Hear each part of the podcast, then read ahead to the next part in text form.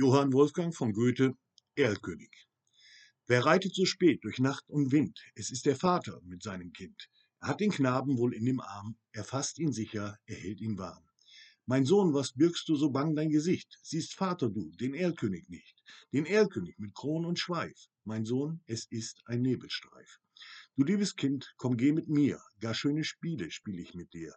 Manch bunte Blumen sind an dem Strand, meine Mutter hat manch gülden Gewand. Mein Vater, mein Vater, und hörst du nicht, was Erlkönig mir leise verspricht? Sei ruhig, bleibe ruhig, mein Kind, in dürren Blättern säuselt der Wind. Willst feiner Knabe du mit mir gehen, meine Töchter sollen dich warten schön.